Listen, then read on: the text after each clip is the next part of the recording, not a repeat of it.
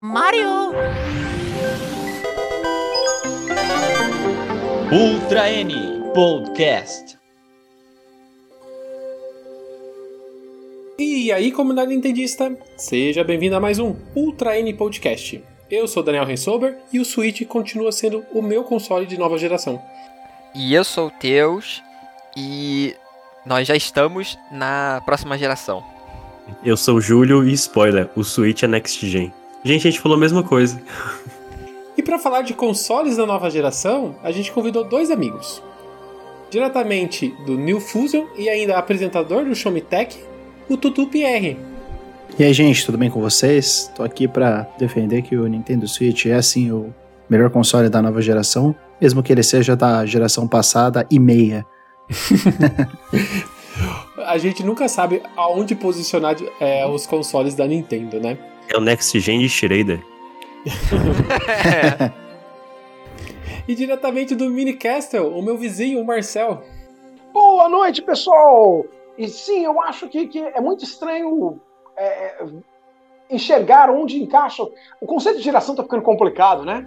Desde o Dreamcast, o negócio tá ficando difícil de encaixar. Aliás, desde o 3DO, tá cada vez pior. a gente já não sabe direito onde as coisas ficam. Né? Então, assim, tá, tá ficando complicado. Certamente daqui a pouco a gente não vai ter mais isso, né? Mas isso é papo que a gente vai desenvolver durante essa conversa, né?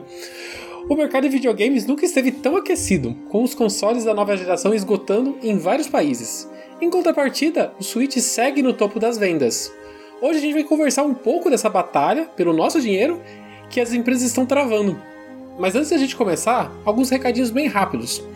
Se você gosta do nosso conteúdo, não deixe de se inscrever no nosso canal no YouTube e nos siga nos agregadores de podcast. Curta esse vídeo e sempre que você puder, compartilhe com seus amigos. Você também pode fazer parte do nosso grupo do Discord ou do Telegram e conversar mais sobre Nintendo. E ainda, caso queira apoiar nosso projeto, você também pode ser membro do nosso canal no YouTube, usando o botão Seja Membro. Parece que foi ontem, mas já faz um ano que os consoles da nova geração chegaram no mercado, inclusive aqui no Brasil. Lançados em plena pandemia, tanto o PlayStation 5 quanto o Xbox Series X e S seguem esgotados nas lojas. Um dos maiores problemas que a nova geração tem enfrentado é justamente o fornecimento dos semicondutores que segue com sua produção afetada e impactando o mercado global, não só de consoles, mas como os demais produtos que fazem uso de chips. Falta essa que está impactando até mesmo o Nintendo Switch. Antes de a gente começar a falar da nova geração, eu queria voltar um passo um pouco antes, assim, né? Lançar esses consoles em plena pandemia. Foi uma decisão acertada no ponto de vista de vocês? É, ao contrário de outras indústrias, né? É, eu acredito que. Eu acredito não, a gente vê dados de videogames aí, eu não tenho nada concreto aqui para poder mostrar, né? Que eu tenha levantado de, de dados, de estatísticas e tal, mas o mercado de videogames cresceu bastante na, durante a pandemia, né? E aí nós não estamos falando é, apenas do consumo relacionado a consoles, né? Mas também relacionado a mobile, né?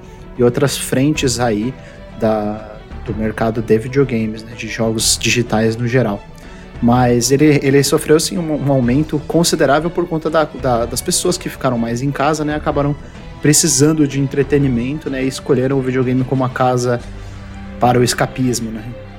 Para esse momento tão ruim que a gente viveu e continua vivendo, né? Agora um pouco mais, de uma forma um pouco mais branda, mas de qualquer forma o videogame foi uma foi um, foi um meio que as pessoas encontraram aí para poder se refugiar.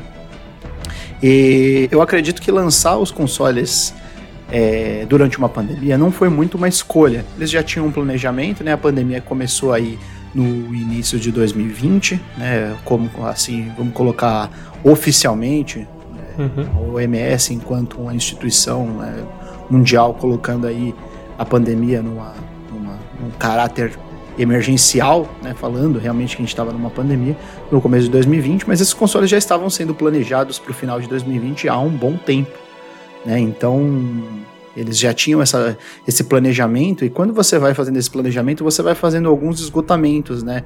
Os estúdios vão começando a trabalhar é, em novos kits de desenvolvimento para novas plataformas, você vai começando a incorporar tecnologias que você não teria antes, e mesmo que os títulos de lançamento não, se, não sejam, na maioria das vezes, é, aquelas coisas que realmente mostram o potencial do console, né, que vão mostrar realmente para que o poderio técnico daquele, daquele determinado aparelho é, veio para ficar, é, eu acho que é, é, importante um conhecimento do que é capaz, do que, do que, que o console é capaz de fazer assim na, na superfície. Então, eu acredito que foi uma, uma, decisão assim que não, não teve como ser adiada. Né? Eles adiaram um pouco, é, eu imagino, né? mas não adiaram tanto e, e, principalmente nem foi uma questão de adiar, foi uma questão de problemas de fornecimento, né? Como você mesmo falou, a questão dos chips, né? Isso daí foi o que mais afetou. Ah, eu digo no, no, planejamento da quantidade de, de produtos, de, de, peças que seriam produzidas, né? Até a, a PlayStation divulgou uns dados é, recentes aí, né? A Sony, dizendo que eles pretendem fechar o, o, o ano fiscal deles, ou o próximo semestre, não sei, com uma quantidade menor do que o, o previsto de consoles produzidos, né? eles, eles vão diminuir 25% a produção. Isso, isso. É, exatamente. Eu não, eu não tinha exatamente a, o, o, dado, mas é, é por aí mesmo. Então realmente está afetando, né? Mas eu acho que eles não tinham muito o que fazer do ponto de vista de adiar os consoles, porque eles já estavam se preparando para uma próxima geração. E como nós não temos é, um caráter transgeracional, como é o caso do mobile e do PC, né? Como a gente está ainda muito preso a hardwares de especificações fixas ao longo de uma geração inteira, com exceções do, da geração passada, que a gente teve um, um Pro aí, um Xbox One X, né? E provavelmente nessa geração a gente vai ter também. É, você você tem que ter, você precisa ter esses esses milestones né, de lançamento a cada 6, 7 anos para você poder definir uma geração nova e novos paradigmas. E 2019 2020 também a, a geração, vamos falar de geração antiga, né, o PlayStation 4, o Xbox, é, já não estava conseguindo movimentar as unidades da forma que a gente vê o Switch movimentando naquele momento, né? O Switch vem desde o lançamento vendendo muito, né? E, e, esses consoles cada vez diminuindo as quantidades, né? É, eles têm, eles têm uma figura de venda que é uma figura de pico, né? Você tem um pico de venda e depois novos picos de venda que acompanham grandes lançamentos. Mas a partir do momento onde você tem já a, esse retorno por lançamentos, ele vai diminuindo conforme o mercado já assumiu aquele determinado aparelho. Se você não tem um PlayStation 4, por exemplo, e sai God of War, você compra God of War. Se você já tem, você não compra mais. Então, mesmo que eu continue colocando super jogos, né? Você até usou o termo no outro dia no Twitter, é, evergreens. Se você uhum. for colocando super jogos que sempre vendem, que vão continuar vendendo por décadas depois, é, o retorno em hardware instalado vai ser cada vez menor, porque cada vez menos gente tem necessidade de comprar meu hardware, porque mais gente já tem o hardware. Sem contar que com o tempo as pessoas já meio que já sabem que vai vir um próximo, né? Então, Sim, a pessoa já começa Ah, eu vou pensar, esperar eu o vou próximo esperar. sair, vou dar aquela esperada e tal. Já tinha a história que ia vir, já, já tinha anúncios, né? De 2020 vai ter os novos consoles. Então o pessoal só esperou chegar o 2020 para comprar. É, a partir do momento em que você tem essa, essa primeira conversa em torno de uma próxima geração, e isso vai tomando forma em, em, em forma de, de anúncio, em formato de anúncios, de conversas mais oficiais, né, não somente de rumores, você começa a, a mudar a, o pensamento das pessoas, né? Ah, pô, acho que eu vou esperar o próximo, acho que eu vou esperar o próximo. Eu mesmo foi, foi, foi assim comigo, não estava mais com o PlayStation 4 na época, né? E aí eu falei, pô, em 2020 eu falei, acho que eu vou pegar um PS4, né, pra jogar o Last of Us pra parte 2, o Death Stranding, né? No fim das e contas. até por isso que a, a, Nintendo foge tanto de um Switch Pro, né? Ela tá. Todo mundo tá tentando empurrar que um novo console está sendo desenvolvido, e a gente sabe que sim, o um novo console está sempre sendo desenvolvido pela Nintendo, mas a, a gente sente que a Nintendo tá tentando empurrar esse novo console o mais longe possível e tentar distanciar esse novo projeto, tirar ele da mídia para justamente não ter isso que o Dudu tá apontando, né? Diminuir o, o novo console impactar a venda do console atual e, e realmente. Eu também não 2019... sei se eles fariam um, um multigeracional. Eu não sei se agora, depois Uhum. de, de tanto tempo de Switch no mercado, se valeria a pena para Nintendo um mid-geracional agora. Né? A não ser que seja um- um uma diferença de hardware tão é, mais ou menos assim, Game Boy, Game Boy Color. Ou Uhum. DS, DSi. Alguma coisa hum, pequena. Porque se ela for fazer uma diferença razoável de hardware, é mais fácil ela lançar em 2023 um sucessor. E, e ao meu ver, eu não sei se eu queria até ver de você, ô Marcel, mas ao meu ver, os consoles de meia geração, né? A gente teve o, o 3DS, que teve, a gente teve o New 3DS, 3DS. né? Com, a gente teve o PlayStation 4 com o Pro, Perfeito. né? E o Xbox, o Xbox One X, que tão, também foi esses consoles de nova geração. Mas nas três empresas, eu não vejo um sucesso comercial desses consoles de nova geração. Não. Ah, vou, vou trabalhar em cima de dois pontos que, o- que, o, que o Arthur levantou. Eu, eu, eu, eu quero chamar ele de Tutu, mas eu não sei se ele vai ficar bravo. É, Pode chamar. Todo mundo chama Tá ele. liberado. Tá liberado. O meu. A, minha, a partir do momento que é sua arroba no Twitter e no Instagram é tutu, É, né? você já você tá abrindo para as pessoas te chamarem pela arroba. Então, assim, porque ele falou assim da- do enorme crescimento durante a pandemia. Ah, segundo dados do estadista, a pandemia cresceu durante o período 2020, no- a indústria cresceu 12%, que quando a gente olha um número no vazio, ele não parece nada, mas 12% é muita grana, galera. Mas é muita, muita grana. E, e foi grana o suficiente para ela vencer a indústria de cinema, certo? No ano 2020, a indústria de videogame fez aproximadamente 139,9 bilhões de dólares, certo?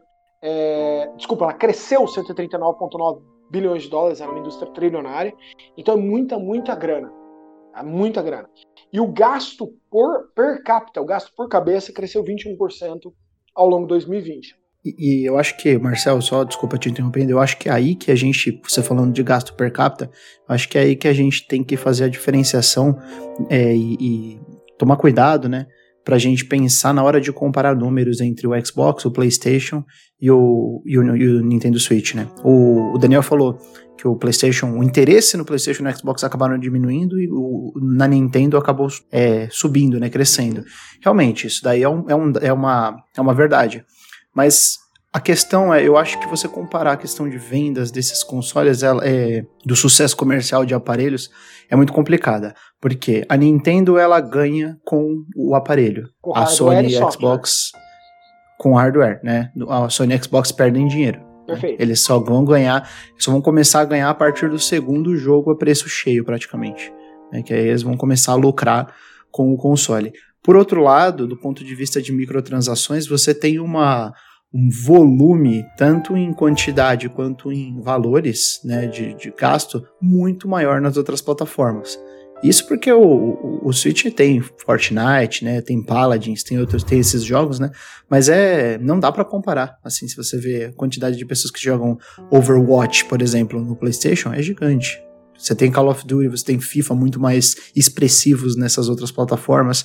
E aí, mesmo comparando o PlayStation com o Xbox, você tem o Xbox lucrando com divisões de serviço, enquanto o PlayStation não tem isso.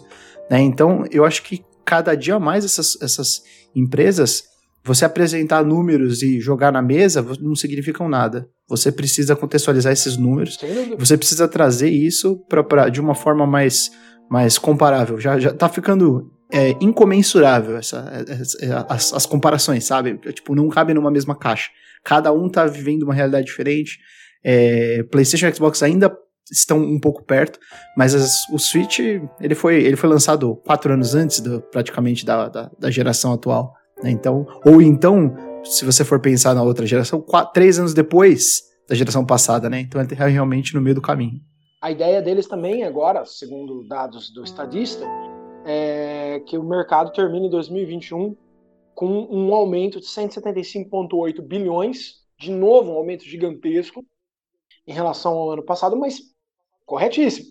São vagões diferentes. Quando a gente está falando de dinheiro aqui, a gente está falando de uma maçaroca que envolve venda de software, venda de hardware, é, venda de serviço, venda de microtransação, né? É, venda de item cosmético, certo? Venda de passe, venda de veículo, venda de todas as coisas que incluem aí, e, realmente, Microsoft está caminhando totalmente para ser um serviço. Certo? Se você tiver uma próxima geração de Xbox, depois a Microsoft falar assim, olha, eu estou presente na sua TV, eu estou presente no seu celular, eu estou presente no seu computador, você não precisa de poder de processamento para me usar. eu vou cuidar do processamento para você na outra ponta. Xbox continua existindo? Continua existindo como marca, mas não mais como console. No entanto, vai fazer dinheiro do mesmo jeito. Né? Então, assim, a era de grandes caixas, né, de consoles de, de caixa, big boxes, né, ela está chegando, ela está se avizinhando do fim. Vai sumir? Não necessariamente, mas tá, o modelo de negócios para isso está mudando. É, o que eu vejo é que as três. A gente tem três empresas principais, né? A Nintendo, Perfeito. a Sony e a Microsoft. E cada uma, eu acho que nunca esteve. E Nunca cada empresa esteve tão diferente no mercado. Perfeito. Então, a Nintendo é, é o clássico, né? É, é- é o, é o console, é o jogo físico. A gente ainda tem uma grande. A maior quantidade de, de produtos Nintendo que são vendidos, mesmo com pandemia, a, grande, a maior quantidade ainda é o físico, né? Então a Nintendo foca muito no ainda no, no padrão, vender o console, ganhar em cima do console, ganhar em cima do jogo e, e focar nas suas franquias. Eu acho que a Nintendo tá como nunca usando todas as suas franquias. Não todas, né, Júlio? Eu acho que o- ainda tá faltando aparecer o F0, né? Ah, mas eu vou pegar a Nintendo no pulo do gato aí, eu- depois eu vou. mas é, é, agora sim, o que, que eu acho em relação à posição da Nintendo em relação a- ao Switch é que ela tá numa posição razoavelmente confortável e, e, obviamente muito mais confortável do que estava na sucessão do Wii U, porque a gente, na época do desenvolvimento né, do, do hardware do Switch, a gente teve algumas conversas de que ela teve que dar uma ruchadinha aí, né? E- Uhum. E, e- eventualmente adotar uma tecnologia que talvez não fosse a que ela precisar, mas a que é a que a relação, né, de custos e tempo de desenvolvimento foi possível, porque ela precisava fazer o quanto antes essa transição do Wii U para o Switch. E hoje, e hoje a situação é, é muito diferente. E quanto mais, na minha percepção, a Nintendo consegue adiar, né, estender a vida útil do Switch, melhor para o sucessor do Switch, porque ele vai poder ter um hardware mais parrudo, porque a tecnologia vai baratear, né, e também vai poder entregar ah, um, um console com um preço mais acessível para o consumidor. Então, quanto mais a Nintendo fizer isso aí, eu acho que melhor para o sucessor do, do Switch. É que eu espero que eles não voltem atrás na questão da, de ser um console híbrido, né? Eu acho que essa é uma decisão permanente, assim. Eu, Eu acho que não tem condições, assim. É claro que. Não tem como, não tem uma- como voltar. É, uma coisa que eu aprendi, uma coisa que eu aprendi com a Nintendo, assim, é nunca falar, eu nunca vou falar, a Nintendo nunca vai fazer isso. É, porque não, não dá. for- Não dá, to- não dá. Não dá. Porque assim, foram tantas situações assim, acachapantes que a Nintendo veio, caramba, se eu tivesse escrito que a Nintendo nunca faria isso, olha aqui ela fazendo, sabe? Então eu nunca falarei isso de novo na minha vida. Mas assim, eu acho muito difícil com os custos de desenvolvimento, com os recursos humanos limitados, com né, a tendência de cada jogo é, consumir cada vez mais profissionais e ela agora fazer um movimento diverso, né? Pode ser que aconteça no mundo das possibilidades, por que não? Agora será um movimento é, assim muito inusitado, tendo em vista o- tudo que tem, todos os benefícios, né? Que não só a Nintendo está colhendo, mas como nós jogadores estamos colhendo, né? Tendo um- Uhum. uma plataforma híbrida. E sabe o que é mais engraçado disso? Olha só, eu, eu, eu sei que vocês, assim como eu, nós, nós é, a- o Mini, assim como o Ultra N, nós somos grandes fãs do Iwata. E o Uhum, Iwata sim. enxergou isso lá atrás, galera. Quando ele falou assim, cara, eu vou juntar meus times de desenvolvimento de portátil e de videogame de mesa numa só, num só prédio para maximizar recursos, aumentar a eficiência, porque os jogos estão ficando caros demais e eu preciso que essa galera troque recursos e troque assets entre eles, né? E tipo assim, claro, obviamente eles tinham, ah, eles estavam no meio da geração do Wii U e eles estavam vislumbrando o que seria o Switch, mas a Nintendo já estava pensando nesse ponto de eficiência lá atrás já. Sim, tem um quote do Iwata de 2004, quando ele fala que quando a bateria conseguia mai- maior eficiência energética, ele poderia ter um, um portátil que poderia também é, é, servir como é, console de mesa, né? Sim, E um ponto que eu vejo poucas pessoas notarem, e é um diferencial da Nintendo, é a, como ela consegue colocar jogos sistematicamente no, no console. ela tem essa questão de trabalhar com jo jogos pequenos, médios e poucos jogos grandes, enquanto a Sony está focada, vamos dizer, exclusivamente em jogos grandes, né? Os tais AAA, Sim. né? E a Nintendo, ela consegue quase a, a cada dois meses, às vezes até a mês, tem meses que tem até dois jogos, né? Como esse ano a gente teve em outubro o Metroid e o, e o Mario Party. Então, jogos feitos por ela, é, exclusivos e que ela lança quase todo mês, né? Isso é um diferencial que eu vejo poucas pessoas darem o devido valor, mas a Nintendo faz isso e ela tá conseguindo entregar. E, e, é justamente um dos problemas que a gente teve no Wii U, né? A gente passava meses e meses sem nenhum lançamento e com a unificação dos times, a gente tem jogo todo mês. Todo mês a gente tem alguma coisa para jogar no Switch. E isso é, uma, é, um, é um valor de mercado que eu vejo poucas pessoas colocarem na balança. Eu não tinha pensado nisso, não, Daniel, mas faz bastante sentido. E eu acho que as pessoas não tendem a notar, porque a Nintendo ela faz jogos que algumas pessoas gostam praticamente de todos os jogos. Por exemplo, eu vi muita gente animado com WarioWare e logo em seguida animado com Mario Party. Tipo assim, eu, eu não consigo me animar com esses dois jogos porque ou eu animo para um ou animo para outro. Eles são praticamente uhum. jogos muito parecidos ali, são mais ou menos o mesmo estilo de jogo, sabe? Então eu não, eu não vejo muito essa empolgação da galera, porque talvez muitas pessoas pensam como eu, que é tipo, ah, esse jogo aqui não é muito para mim. Ah, esse aqui é legal, esse Metroid é bom uhum. tal. Aí acabou passando, sei lá, uns, uns outros três jogos desapercebidos. Eu, eu desisti assim, de acompanhar, cara. É muito jogo. É. é muito jogo, é muito jogo, mas é, mas realmente agora pensando, ela tem uma frequência muito boa de, de lançamento, é, até porque ela tem mais propriedades intelectuais do que a é, do que a Sony, né? Uhum. Ela tem, ela tem mais assim, propriedades intelectuais. Ela... Você tá entendendo? Eu imagino que há um ódio pessoal contra uma pessoa aqui no, no podcast. Não, rapaz, calma, calma. Em, em breve, novidades. É, então, eu, eu, sou uma pessoa que. Eu não, eu não fico ressentido com franquias que não são trazidas de volta, sabe? As franquias que elas têm o legado delas, elas tiveram o legado delas. Tipo, talvez aí fizeram o lance mais um jogo na história e depois não lance mais, mais nenhum. Tipo, esqueça mesmo. E o próximo jogo seja uma merda. Então, às vezes, eu, eu gosto de olhar para trás e pensar, pô, essa franquia foi muito legal. Tipo, ela fez o papel dela e, e acabou. Mas aí é fácil para mim também falar, porque minhas franquias favoritas construíram um lance do jogo, né? Boa. Deixa eu trazer um, um ponto que, que me é curioso, assim, sabe? a gente sempre teve um, um, valor de ouro no lançamento dos consoles. E a gente, sempre que a gente vai falar de consoles que não deram certo, a gente fala que o valor de lançamento impactou muito, né? Então, a gente relembrar um pouquinho, a gente teve o Saturno, né, sendo lançado por 399 dólares. Perfeito. A gente teve o PlayStation 3 sendo lançado por 599. E essa nova geração, tirando, vamos tirar só um pouco o Series S aí da, da equação, mas a gente tem consoles é, a 500 dólares.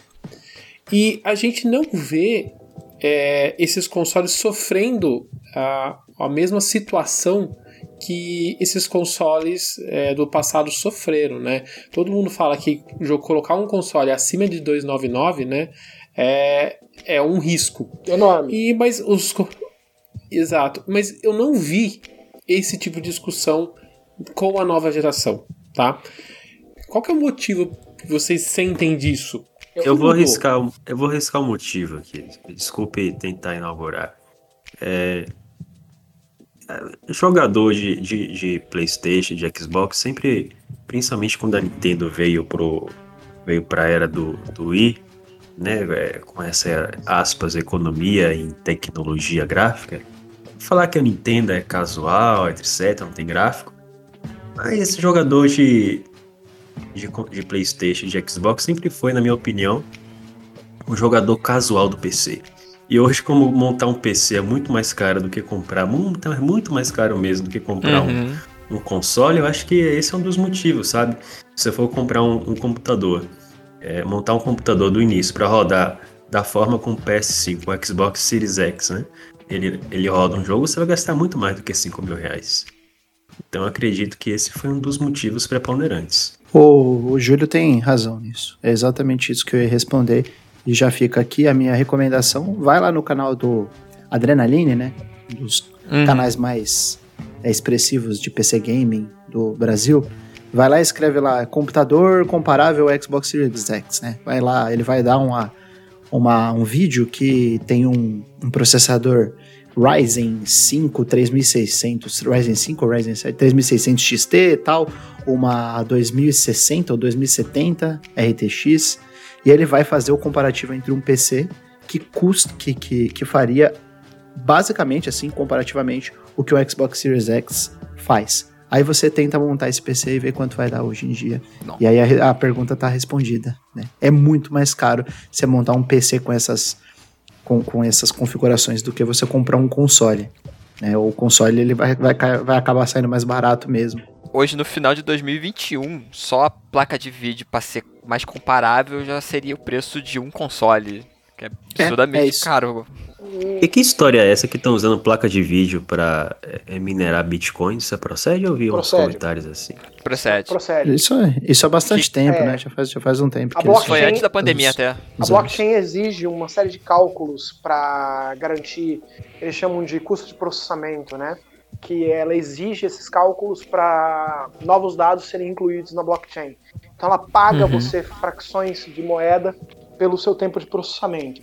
Como normalmente são, são contas matemáticas bem complexas, elas acabam exigindo processamento específico e como certas, vamos dizer assim, certas funções da, da placa de vídeo trabalham muito bem com isso, o preço delas explodiu e as duas principais produtoras têm nadado de braçada nisso. Né? Aí elas aumentam o preço porque tem muita gente comprando. Tem demanda, A demanda é muito alta por causa da mineração e a demanda é muito alta porque a, a, a, a produção está muito baixa por conta dos, dos chips, né? Então são duas coisas ao mesmo tempo. Eu, a- É. eu, eu, senhores, eu, eu acho que há um fator aí da questão da montagem do PC, mas a gente tem que lembrar alguns outros quesitos aqui. Ah, o Saturn foi citado o preço de 399.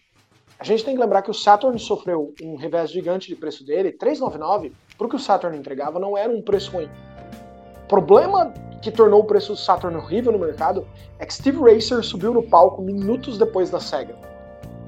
E a inteira apresentação dele consistiu em pegar o microfone, olhar para as pessoas e falar assim: 299 e sair do E palco. foi embora. Certo. Então, e, e entrou na, na história. entrar né? na história. Então, assim, o, o, o- o- o PlayStation saiu 100 dólares mais barato. Existe uma discussão velha nisso. Ah, mas você precisava comprar um memory card que custava mais 50 e um jogo que custava mais 50. Então, no fim, você pagava 399 dólares.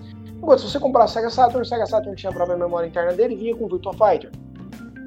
Mas, pra mãe que tá vendo na loja, 299 era muito mais impactante que 399. Eu imagino que o pessoal da Sony deve ter chegado numa reunião, três da Sony e três da Microsoft, uns seis meses antes, sentaram e falaram assim: e aí? Qual vai ser seu preço? Ah, o meu vai ser 600. O meu vai ser 550. Não, então. Então vamos. Então vamos abaixar os dois pra 500. Eles fazem uma dancinha antes. Eles Entendeu? sabem que, que. A gente teve um teste, que foi o PlayStation 3, que foi 599. 599 silenciou uma sala. 599 é, fez pessoas falarem assim: tem uma matéria da GameStop, da, da GameSpot da época, que diz assim: Is it for real? É a abertura chamada dela, Is it for real? Certo? Porque, tipo, era muito fora de mão. Você tá falando de videogames que custavam 299, 399, né, 400 dólares era o sweet spot para uma máquina muito poderosa na época, e de repente a Sony chega a 200 dólares acima disso. O, o, o 3DO foi ridicularizado para chegar ao mercado a 700 dólares. Então, é, quando você coloca um preço nesse, então assim, as empresas de videogame elas, elas entenderam. Cara, acima de 500, esquece. Eu não vou vender. Né? Eu não vou vender. 500 é o meu, é o meu topo para o mercado de massa. Meu, meu sweet spot é 250 dólares. 250 dólares eu garfo dois, eu garfo três extratos de mercado. Como eu não posso ter 250 dólares para uma máquina nova, 500 é o meu topo. Ambas estavam strafing o- os dois. E a gente tem documentos para provar que ambas estavam esperando o outro dar o tiro primeiro. Se a Microsoft tivesse falado 600 dólares, a Sony ia jogar 500 dólares.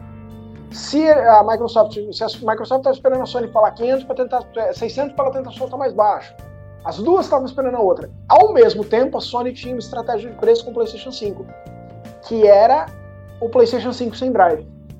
O drive de disco É. não dá uma diferença de 100 dólares em termos de produção do console. Nem ferrando. Uhum. Nem a pau. Nem ferrando.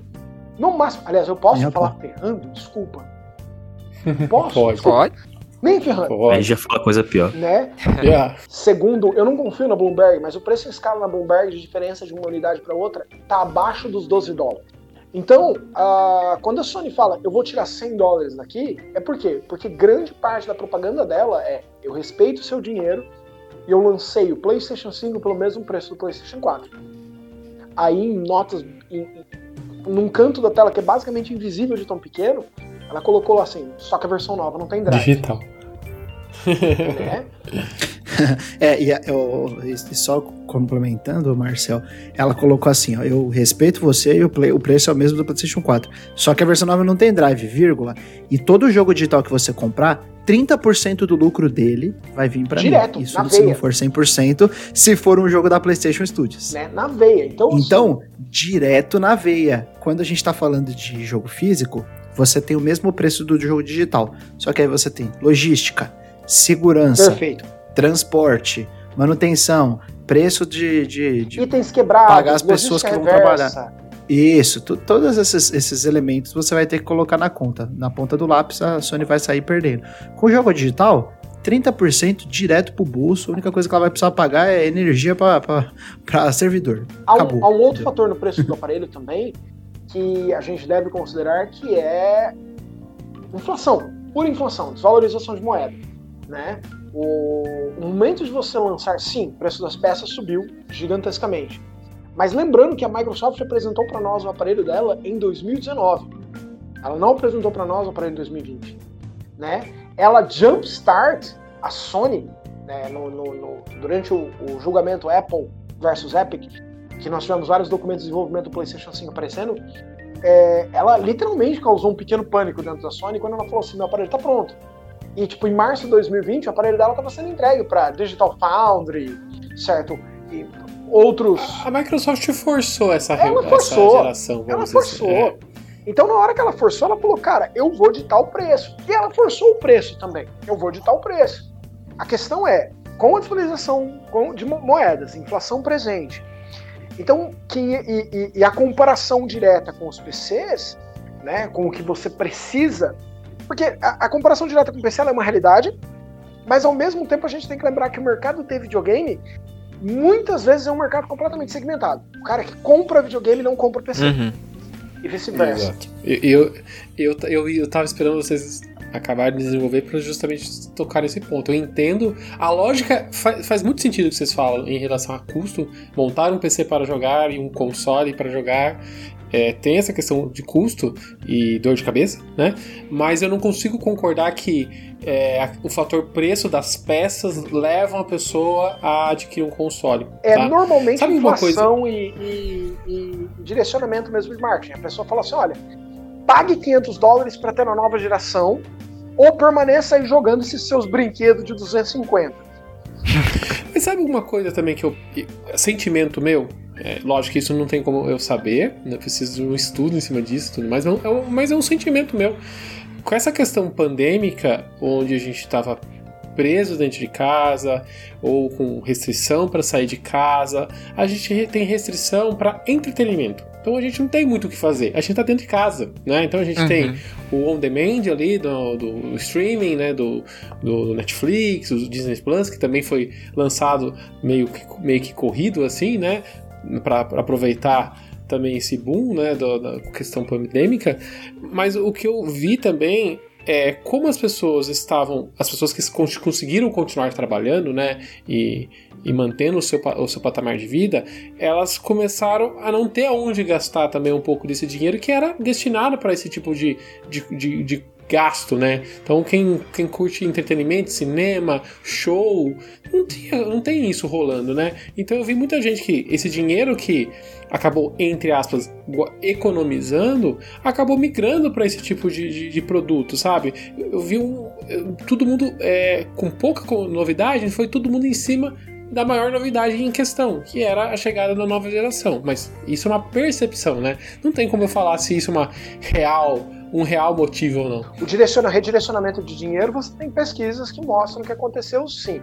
Você tem pesquisas de, de redirecionamento é, dentro de psicologia comportamental que mostram que, principalmente em 2020, quando houve o choque dos lockdowns, a, as pessoas redirecionaram enormemente o que elas gastavam com entretenimento. Né? Tanto que famílias que não tinham acesso a isso dentro da Europa começaram a ter esse acesso gratuito entregue por certos provedores. Né? Até o Pornhub entrou na história. É. né? Não sei se vocês vão lembrar. O uhum. Pornhub entrou na história liberando as suas contas premium dele pra galera, tipo, ó, eu vou liberar ou por preços muito baratos ou, ou, ou de graça, que houve sim um redirecionamento.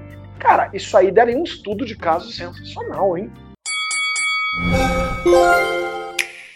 E saindo um pouco questão de custo, né?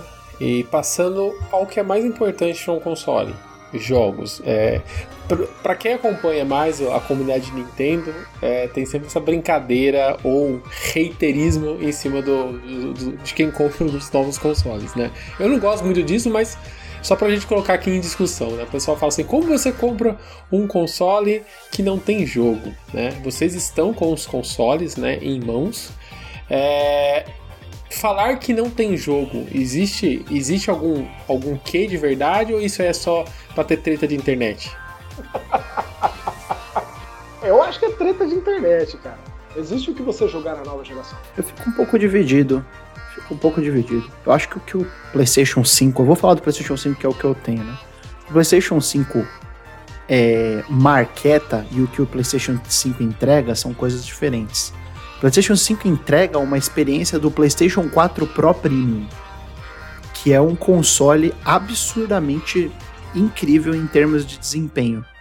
É, jogos pegando 120 FPS 1080p, como é o caso do Tony Hawk Pro Skater 1 mais 2 o próprio Tony Hawk Pro Skater 1 mais 2 pega 4K 60 FPS, então você tem esses dois modos. Você tem jogos é, entregando 120 frames com, com HDR ligado, com alguns até com Ray Tracing, então ele entrega uma, uma, uma experiência premium que é que, que parece a, a experiência do computador num console, sabe? Agora, em questão de exclusivos, tem. Tem a sua cota de exclusivos tem a sua cota de novos jogos, né? Por exemplo, é, o pessoal falou, ah, é um o PlayStation 5 lançou com um único jogo exclusivo, né? Os dois únicos, né? Um era uma tech demo e o outro era remake de um jogo de Play 3. Realmente, é, é, isso mesmo, né? Mas é, o Astros Playroom, ele é mais que uma tech demo. Ele é um jogo, entendeu? Por que, que um jogo de 4 horas não pode ser um jogo? É, então é, o console é, é, lançado com restrição de títulos. Gente. Vamos pegar o Nintendo Porque 64. Se for, se, Cara, se vida, for né? assim. O, o, pessoal, por exemplo, é, é, injusto o pessoal da Nintendo pegar no pé com Astro, Astro's Playroom, uhum. sendo que a Nintendo teve a pachorra de lançar aquele lixo. lixo! aquela bosta, aquela merda de 60 dólares, de, que chama Nintendo, lá o Anti-Switch, né? O Anti-Switch. Ah, cara, pelo amor de Deus, velho. Cê, pô, você vai falar. Aquilo que tinha que ser tech demo. Eu, eu, eu fico feliz que todos vocês pensem isso de One to Switch. Eu não fico falando. cara, o Astros, Astros Playroom é um jogo espetacular. espetacular. É um jogo de 4 horas? É um jogo espetacular de 4 horas, cara. É um, é um jogo que, que você olha assim você pensa, cara, esses caras fizeram um jogo pensando que seria um, o que seria um jogo muito bom de plataforma. Mas acima de tudo, ele é um jogo que entrega tudo o que o console oferece em termos de carregamento, do DualSense, que é um controle muito, muito é, com muitas especificidades, muito, muitos recursos interessantes, né? Que vão ser subutilizados, com certeza, entendeu? Muito, muito jogo não vai usar do jeito que deveria ser usado, do jeito que o Astros Playroom faz. Mas principalmente o Astros Playroom é um jogo que entrega muito amor. Ele conta a história da, da, da PlayStation uhum. num jogo. É muito legal isso daí. Entendeu? É um, é um jogo que eu, eu advogo muito a favor do Astros Playroom. E fico muito triste. E, e, ao mesmo tempo em que ele entrega isso, a PlayStation vai lá e, e logo em seguida fecha as Japan Studios, né? Ah, é. Isso aí foi sacanagem que eles fizeram. Isso, então, isso, do, isso doeu no meu coração, Tutu. Isso doeu no meu coração. É, você fala, caramba, né? Realmente, vocês não querem mais Tokyo Jungle, né? Vocês não querem mais esses jogos diferentes, vocês só querem fazer Vocês só querem fazer AAA de, de pai triste com câmera atrás do ombro. É. Mas tudo bem. Você quer entregar só isso aí? Um, dois jogos por ano? Então entrega, né? Faz, vou fazer o quê? Mas eu gosto muito, advogo muito a favor do. Queria muito do os jogos Playroom. estranhos de- do, do Japan Studio. Queria muito. Pô, os caras são muito bons. Os caras são muito bons. O Apescape Eu acho era essa dele. decisão da Sony de focar em 100% em, em, em AAA, que o pessoal fala, um erro tão grande, gente. Uhum. Trazer um Patapom, um, um Gravity Rush 3, essas coisas assim. É. O problema é que até os jogos AA dela, aqueles com um orçamento um pouco menor, ou os jogos indies, parece que eles têm uma curadoria, um lastro de jogo, do, do estilo de jogo que, os, que a Sony vende, né? Desse, do famigerado Sony Game, né? Você pega aquele Concrete Genie, né? Pô, cara, vai tá jogo sem graça, parece que ele quer entregar uma experiência de, de ser emocionante sem ser emocionante, tá ligado? Estranho, estranho. Falar pra... O Ken é a mesma coisa. Aquele estilo de jogo que, tipo, ah, pô, o jogo é mó bonito. Tá, mas o que mais que ele faz? Porque ser bonito, tem um monte de jogo aí que é bonito, entendeu? Eu gostei que do mais que ele Kena, entrega? cara. O Kena me lembra um pouco, muito distantemente, mas um pouco, o, o- o lado emocional do Breath of the Wild. É, eu acho que ele entrega isso mais na estética, na mecânica não muito. Eu ainda não joguei, então não posso falar muito disso. Mas Uhum. vou trazer uma um outro ponto em pauta, Marcel, que até que sua opinião disso, né? Ah, porque quando a nova geração começou a ser é, divulgada, vocês mesmos le- relembrou que a Microsoft começou a forçar é, o assunto nova geração, console chegando, mas a Microsoft sempre foi bastante transparente, né? Que os jogos nos dois primeiros anos de, de vida do- da, da nova geração conti- continuariam chegando para a atual geração de consoles, né? E isso choveu é, aque- aquele esgoto na, na internet, né? Sim. falando, falando horrores da, da, da Microsoft e dessa decisão da Microsoft. Em contrapartida, a, a Sony contou uma mentira. Ela veio a público e falou que os jogos da nova geração seriam para a nova geração.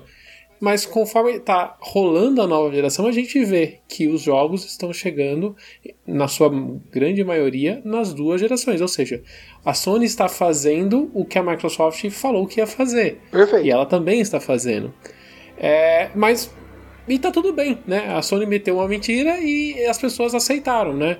Como que você vê isso? isso você vê isso pode ah, em, alguma, em algum momento afetar a, a credibilidade da Sony? Eu, é, cara, é muito. Vamos lá.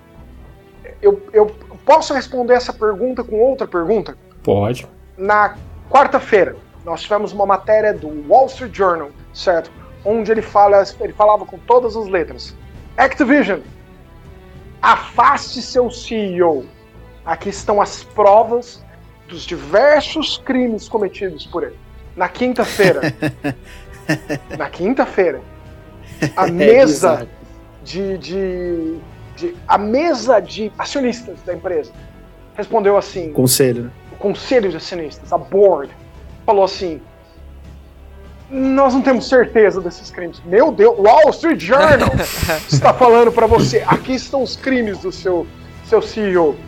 E você fala assim: eu não tenho muita certeza disso. As duas maiores platform holders, as duas platform holders, vamos dizer assim, mais internacionais, né, Sony e Microsoft, falam assim: damn!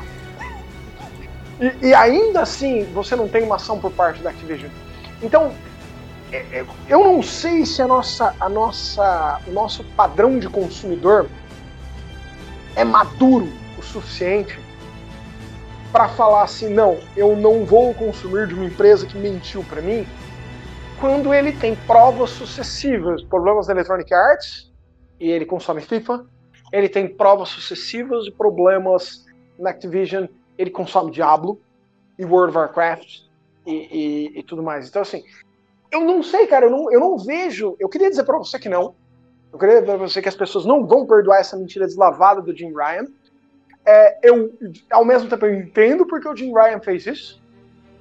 Né? Ele, ele todo, todo palco dele de ascensão dentro da Sony era em cima de uma única proposta muito sucinta: In with the new, out with the old. Né? Tanto que ele fecha estúdios japoneses, que ele fala assim: ó, nada do que vem daqui é internacional e eu quero o que eu quero é apelo internacional. Então eu vou fechar vocês. Uh, ele, é, quando, alguns anos atrás, vocês vão lembrar, ele ficou famoso quando ele foi num evento sobre a história de, de, de jogos de corrida na Europa e falou assim: Olha Gran Turismo 1, quem que ia querer isso? Pra que, que as pessoas querem retrocompatibilidade? Olha a cara de Gran Turismo 1, ninguém vai aguentar jogar isso. Né? Agora, Marcelo, eu acho que tem uma coisa que você deveria diferenciar, porque eu acho que essas duas questões aí estão em categorias distintas. É, eu queria que o consumidor fosse assim. Mas o consumidor, historicamente, está pouco se lixando em relação a, a como qualquer outra empresa é, lida com suas relações trabalhistas. E a prova maior, por exemplo, é a Naughty Dog. Né? Com todas as acusações, a Rockstar com acusações de crunch, de assédio moral. E quem é que se viu?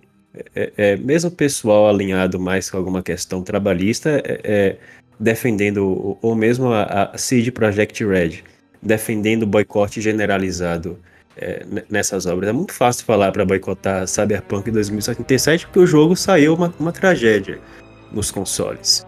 Agora, é, fazer isso com The Last of Us 2, por exemplo. Quem é que falou isso por causa das condições trabalhistas da, Naughty Dog? Agora, por outro lado, eu acho que o consumidor ele trata de forma diferente quando a empresa mente para ele. Aí eu acho que ele pode ficar um pouquinho mais com raiva, ou quando aumenta o preço, alguma coisa assim. Eu acho que tem são situações um pouco distintas. Eu puxei esse tópico por, por conta que na geração do PlayStation 4 e do Xbox One, a gente teve aquela questão que a Microsoft meio que falou que não poderia se emprestar os jogos e, a, e o PlayStation acabou tomando aquilo para ela e fez aquela brincadeira na E3 e tudo mais, Perfeito. né? E, hum. e, isso perdurou a geração inteira, né? Perfeito. né? E a, até o final da geração o pessoal lembrou que essas, essas, essas tentativas de mudanças, essas decisões estranhas, é, mancharam um pouco a relação dos jogadores com a marca, né? Perfeito. E e eu queria. Por isso que eu, eu, trouxe essa questão dessa mentira que a Sony falou da, da, dessa, desse lançamento. E também aí adicionando mais um ponto, né? Da questão de você comprar um jogo que teoricamente é para o PlayStation 4 e você gratuitamente poderia jogar a versão do PlayStation 5. E eles também já mudaram um pouco essa questão. Não, né? isso eles mudaram totalmente. Foi outra mentira. É. Eles mudaram totalmente. Certo? Eu acho que o consumidor importa com isso aí. É. Eu, eu, caras, eu queria muito achar que em escala ele se, concorda, ele, ele se importa. Mas eu não sei se ele se importa o suficiente para afetar os números deles em larga escala. Por quê? Porque olha só, uh, pegando o exemplo da Microsoft, o, a, não obstante a Microsoft sobre Dom Metric, Microsoft sobre Dom Metric, porque nós estamos falar em duas Microsofts entre 2013 e 2020. Uma sobre o Don uhum. Metric e a outra sobre o Spencer, sobre o Phil Spencer. Sobre Don Metric, é... ela era uma companhia muito, muito diferente. A mira do console era diferente. Ele era um console de entretenimento de e para americanos, com várias ideias extremamente retrógradas de segurança, de proteção, que não funcionariam no mundo real.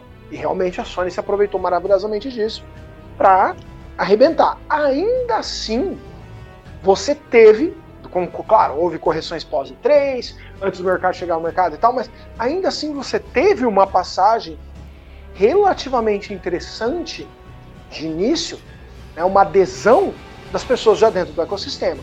Então, o fã, fã, ele vai fechar o olho, certo? E eu não sei qual o tamanho das pessoas presentes no mercado que são um consumidor não hardcore que vão efetivamente falar assim.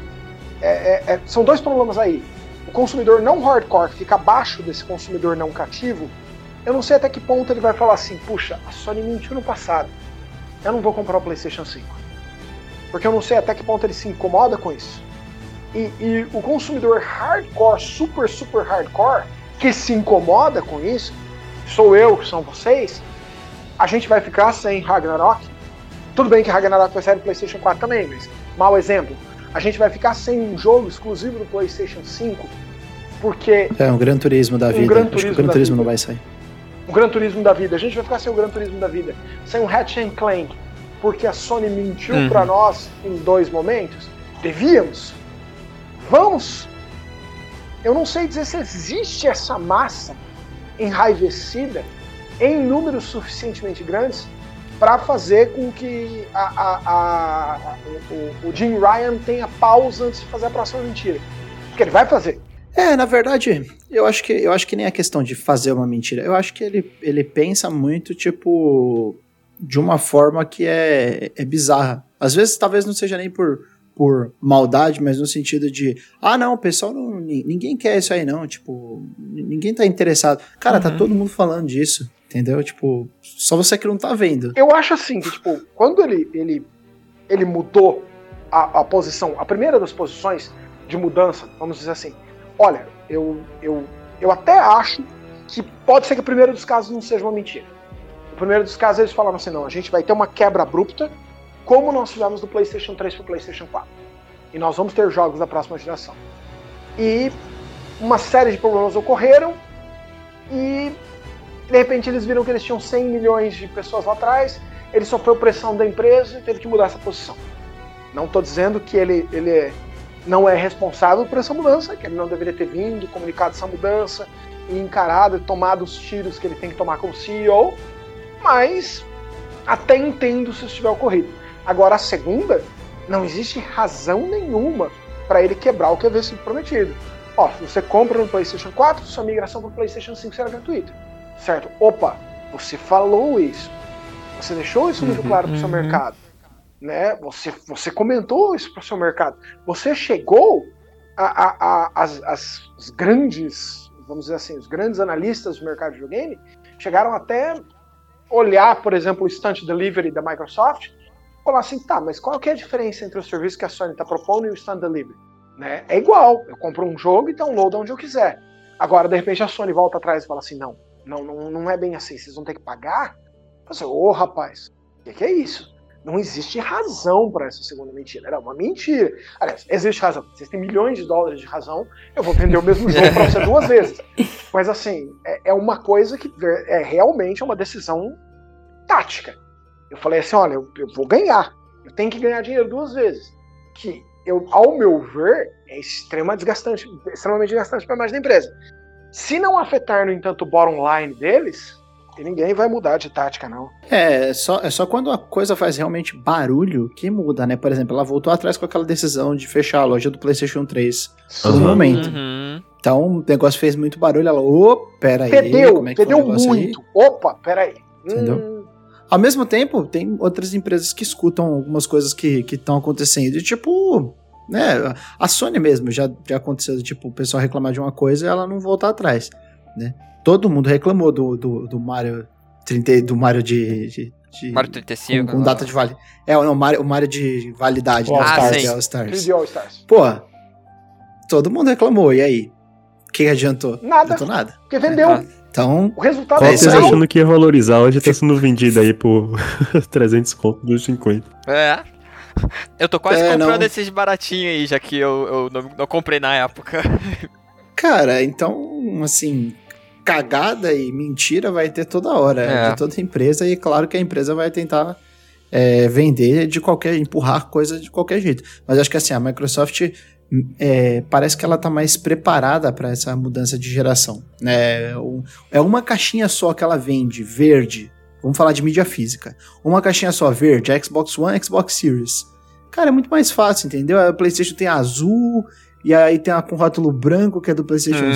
5, aí tem a versão de jogo de third party que tem um, o, Deluxe, o cross-gen, outra não tem cross-gen. Porra, tá louco, cara? Que, que coisa é essa? O que, que a gente tá vivendo? Tem que É comprar muito duas, bagunçado. duas cópias. Uhum. E Entendeu? agora que eles estão Aí- querendo que a, a- da geração anterior é 60 e da nova é 70, eles vão querer ganhar um, um por cima, então. Não, é. Aí, por exemplo, você vai comprar um. Eu vou dar um exemplo do Resident Evil Village. Você vai comprar o Resident Evil Village, né? Que foi um dos jogos que eu joguei esse ano. Aí a versão de PlayStation 5 ela custa 70 dólares. No Brasil, 350 reais. A versão de PlayStation 4 custa 300 reais, 60 dólares. A versão de PlayStation 4 dá acesso à versão de PlayStation 5, ou seja, são duas versões, por 60 dólares. A de 70 dólares só dá acesso à versão de PlayStation 5. Sentido Porra, pra quê, Quem né? é que vai Porra, comprar de que sentido faz isso? PS5? Acho que essas, essas mudanças de opinião da, da Sony acabou sendo por conta do sucesso da plataforma, né? É, a gente está gravando esse podcast no final de novembro, né? E a gente tem números que a- o PlayStation 5 já ultrapassou as 14 milhões de unidades Perfeito. pelo mundo. É, Então, é, imagine assim, ele já tem mais base de base instalada do que o Wii U nos seus 5 anos de, vida, né? É, Que é um absurdo. É um absurdo. Mas também né? não bem, precisa, ah, mas não precisa chutar é, cachorro o morto. cara, o cara foi, putz, o cara tirou o defunto Não, de mas- dentro da cova e deu dois tapas na cara do defunto. Não rapaz. precisa chutar o cachorro morto, deixa ele Mas morto ele- lá. Mas é um absurdo se a gente pensar. E, e as- os relatórios de, de vendas e os, os comunicados que a Sony fala, fala assim: a gente não está conseguindo acompanhar a quantidade de vendas. Mas eu queria trazer um ponto. Quando a gente viu o, a revelação do Xbox e a gente teve os dois consoles, e a gente teve o console S sendo anunciado por um preço muito menor, né, pela metade do preço, quase, né, 299, e preço compatível com o Nintendo Switch, já tivemos aquela parcela da, da comunidade da internet, aqueles gamers, que falou assim: o Switch morreu. né? O- Quem vai comprar um Switch se a gente tem um Series S com, o com o mesmo preço?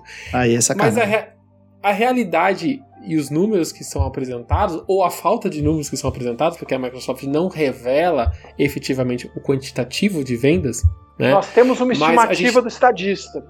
8.72. 7.2? Então tá bom. Mas vamos lá, então. A gente tem o PlayStation 5 com 14 caminhando para 15 e a gente tem o Xbox com 8 milhões caminhando para 9. Dá quase a metade do PlayStation 5, sendo que o Xbox tem as duas versões. Por que que o Xbox, sendo tendo a opção de um console mais em conta, não acompanha as vendas do PlayStation 5? E com Game Pass.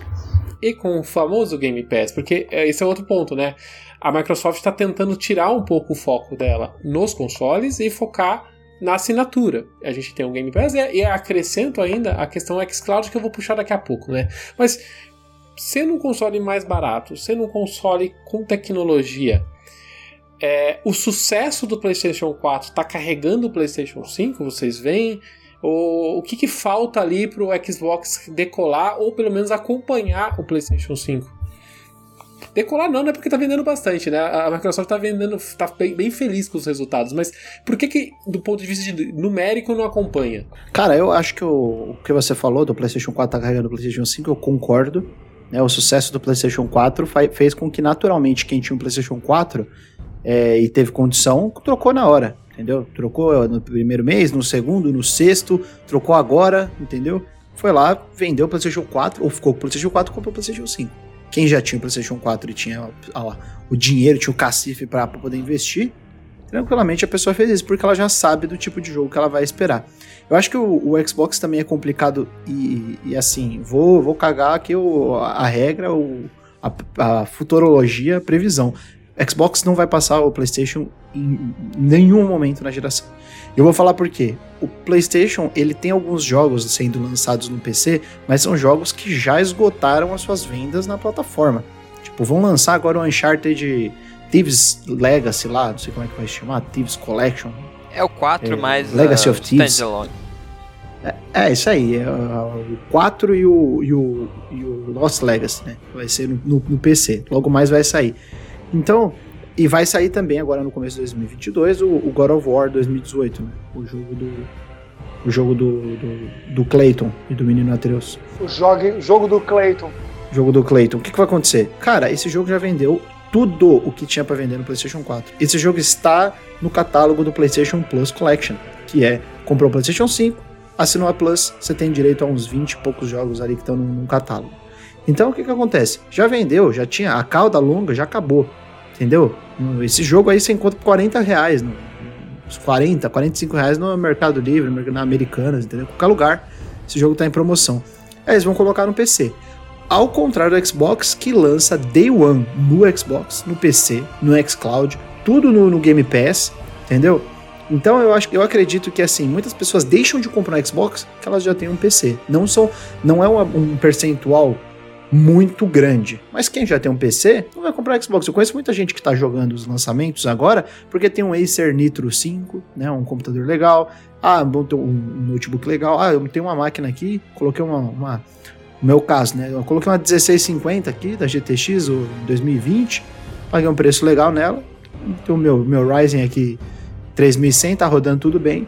Maravilha, então você tá jogando os jogos aí do, do que estariam somente na plataforma do Xbox, está jogando Day One no computador.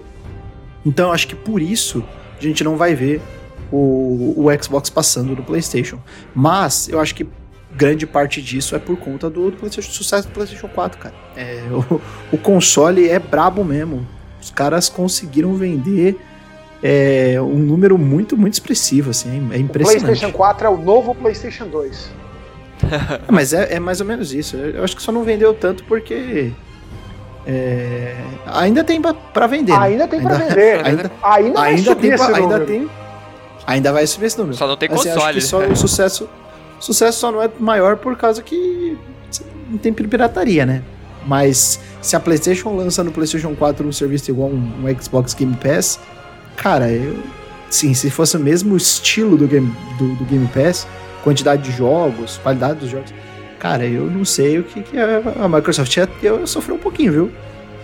Ela ia sofrer porque a Sony ela tem uma atração, uma, uma atração que é muito complicada, não, não dá para explicar, cara. Parece que tá no inconsciente das pessoas. Você fala de nova geração, você fala, ah, você gosta de videogame? Gosto.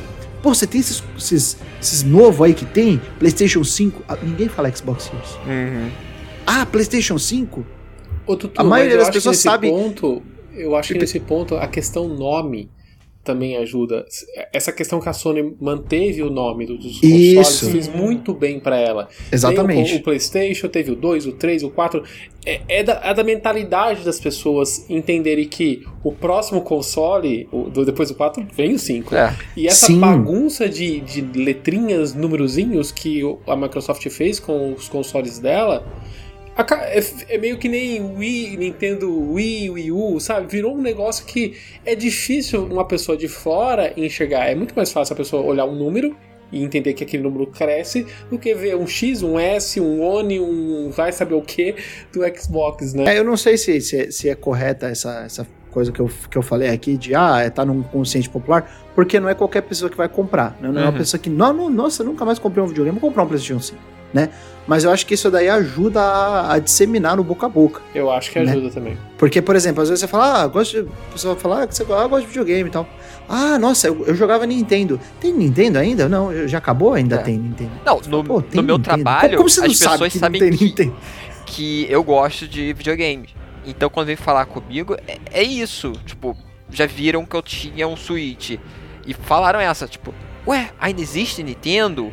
Já teve casos Sim, de, é, é bizarro. De, de gente que querer comprar videogame e vir perguntar do do do One, porque tipo, é o One, seria melhor do que o 360, tipo, é, é menor por causa do número. Já teve essas confusões também. é loucura, né, cara? É, então meio que o nome também ajuda, tipo, as pessoas, tipo, para PS 4 pro 5, todo mundo que conhece já sabe, tipo, ah, o 5 é melhor que o 4. Ô Marcel, e você? O que, que você vê esses números de, de, caixas sendo vendidas assim da Microsoft, essa, essa quantidade menor assim? É, tá tudo bem? Você acha que a Microsoft realmente nunca vai chegar no, no, no quantitativo do PlayStation 5? Ou a Microsoft tá pouco se ferrando para esse tipo de métrica? Ela já virou a chavinha dela? Ela já virou a chavinha dela. Ela, ela brigou muito, muito forte no 360. A 360 a gente viu ela colocar monumentais quantidades de dinheiro, certo, é, para vender tantas caixas quanto o PlayStation 3. E mesmo assim, a longo prazo, ao longo da geração, ela não perdeu. Porque sim, existe uma atração do nome. Né? O PlayStation uhum. 1 mudou a história do videogame, o PlayStation 2 explodiu essa mudança para além das portas dela, escancarou todos os portões. O PlayStation 3, eu tenho pessoalmente, não escondo de ninguém isso, um problema grave com ele. eu tenho três deles. Eu odeio cada um deles por Nossa. razões diferentes. Isso que é odiar Eu, demais. né? eu tenho, eu odeio cada um deles por razões diferentes. Né? O que tá no quarto eu odeio por uma razão, o que tá sendo consertado pelo Michelin por outra, e esse que tá na sala por outra. Hoje, por exemplo, ele me tirou do sério porque ele se negou a conectar o Move. A tarde toda não tem uma razão física, ele só mostrou a língua pra mim e falou assim: quer Eu jogar quero. com o Move? O problema é seu, eu não Ele não quero jogou o CD no, ele não jogou o CD em você? né?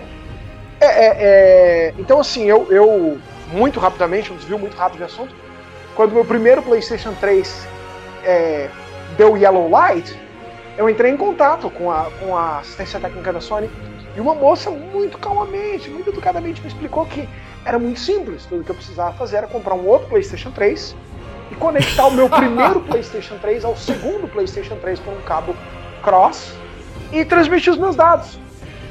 Muito Aí bom. eu falei assim, bom, simples, né? É, mas peraí, eu, eu preciso ligar o segundo PlayStation 3? O queimado? Sim, ele tem que estar funcionando. Eu falei, não, moça, ele tá queimado. Aí ela falou, não, então o senhor tem que mandar consertar esse para o senhor poder transferir seus dados. Eu falei assim, Mas, eu não mas- posso baixar os dados da rede, porque eu tinha o 360. Eu estava acostumado com a ideia de baixar num novo console. Né? Aí ela falou: não, o senhor tem que ter. é, e tem que ter autenticação do seu hardware. Então eu tive que mandar consertar o meu primeiro PlayStation 3 para poder transferir os dados para um segundo PlayStation 3. Certo? Depois a Caramba. Gastou Sony. com o conserto, com o novo console. Né? Depois a Sony foi lá e modificou essa história, levou tudo isso pra rede e tal. E hoje tudo é feito por, por rede. Mas assim, no começo do PlayStation 3 você tinha esse problema. Então, sim, há uma atração gigantesca. Todo, é fácil pro, pro imaginário popular. Um, dois, três, quatro, cinco. Simples, perfeito. Só seria mais clássico se eles tivessem números romanos. Não dava. O único jeito de ser mais clássico é se estivesse usando número romano. Né? O- os jogos são muito característicos e as franquias se mantiveram mais ou menos as mesmas, que é um trunfo que a Nintendo também tem. Então, Uhum. o Gran Turismo tá lá desde o Play 1, o God of War tá lá desde o Play 2. Você tá entendendo? A gente precisa, pelo amor de Deus, cadê o, o, o- o de caçar macaco? Né? Por favor, eu Escape, preciso Escape. Escape. né? Cadê o meu Monkscape? Né? Então, assim, é, as, as franquias que estão lá, Caçamacaca do Kong Jr. né? é, Donkey Kong Jr. também é um bom jogo de caçar macaco. né? Coitado. E, e- então, assim, as franquias estão lá, características, mas eu concordo com o Tutu em gênero número grau que, um, não vai vender o tanto que vai vender de Sony, não só por causa da atração, mas também porque você não precisa. A Microsoft não está interessada em vender uma caixa para você, ela está interessada que você jogue no Game Pass e que você jogue no Game Pass Ultimate.